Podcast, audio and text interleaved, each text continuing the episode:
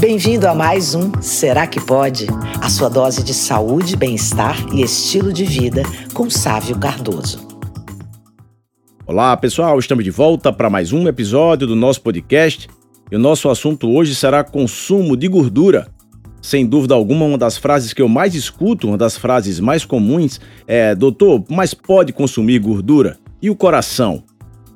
Ainda tem muita gente, mas muita gente mesmo, que tem medo de incluir gordura na alimentação, porque isso ficou enraizado na mente das pessoas. Claro que baseado antes em alguns estudos, estudos anteriores, mas também pelo receio que tem sido passado de geração em geração, exatamente porque a hipótese que foi desenvolvida lá pela década de 1950 sugeria que o maior consumo de gordura levava ao desenvolvimento de doença cardíaca coronariana.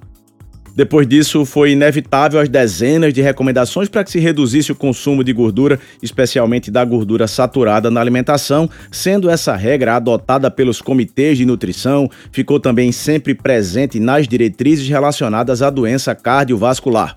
Mas, recentemente, inspeções mais detalhadas na literatura sobre essa relação entre a gordura saturada e o surgimento de doença cardíaca, essas inspeções revelaram várias surpresas.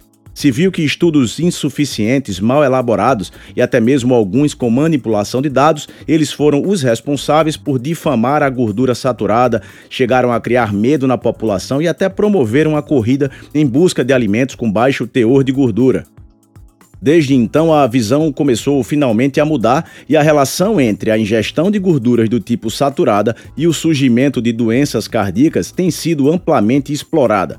E nos últimos anos, as revisões não conseguiram encontrar evidências que sejam convincentes dos efeitos nocivos dessas gorduras. Por exemplo, uma revisão sistemática e meta-análise de 2015, que havia utilizado dados de 12 estudos prospectivos, concluiu que a ingestão de gordura saturada não está associada às causas de mortalidade de uma forma geral, doença cardiovascular, doença cardíaca coronariana, acidente vascular cerebral isquêmico, AVC ou mesmo diabetes do tipo 2. E daí vieram várias outras publicações. Um outro estudo conduzido em hospitais e publicado também em 2015 comparou durante quatro anos e meio dois tipos de dietas, dois consumos de dietas diferentes, uma contendo 18% de gordura saturada e outra 9%, e nenhuma diferença foi observada em relação a eventos cardiovasculares, mortes cardiovasculares ou mesmo mortalidade de uma forma geral. Outros dados ainda mais recentes do estudo Peary de 2017, o estudo que chegou a incluir mais de 125 mil pessoas de 18 países diferentes. Esses pacientes foram acompanhados por 10 anos, ou seja, um segmento de 10 anos. Mais uma vez, esses dados mostraram que o consumo de gordura não aumenta risco cardiovascular e nem mortalidade. E foi além. Uma maior ingestão de gordura saturada foi ainda associada a um menor risco de acidente vascular cerebral, AVC. Também os dados sugeriram que uma ingestão maior de carboidratos, conforme infelizmente ainda é recomendado pelas diretrizes dietéticas, parece sim aumentar o risco de doenças cardíacas. Por último, já que não é possível citar todos os estudos, Existe uma meta-análise publicada em 2020 pelo JACC, que é o Jornal do Colégio Americano de Cardiologia. Ela esclarece que não há evidência suficiente que relacione o consumo de gordura animal, a gordura saturada, com doenças cardiovasculares podendo inclusive ser protetora contra AVC e sem a capacidade de elevar os níveis da fração LDL do colesterol, que é considerada aterogênica, que seria o LDL que é oxidado, formado por moléculas pequenas e densas. Bom, o que mais importa nessa conversa de hoje é mostrar que não existe justificativa científica para se continuar tendo medo da gordura. Isso é muito importante para se entender que é real a necessidade de praticar uma medicina que se baseia no indivíduo, nas suas necessidades, e não somente aquela que olha a população de uma forma geral, colocando todos os pacientes no mesmo saco.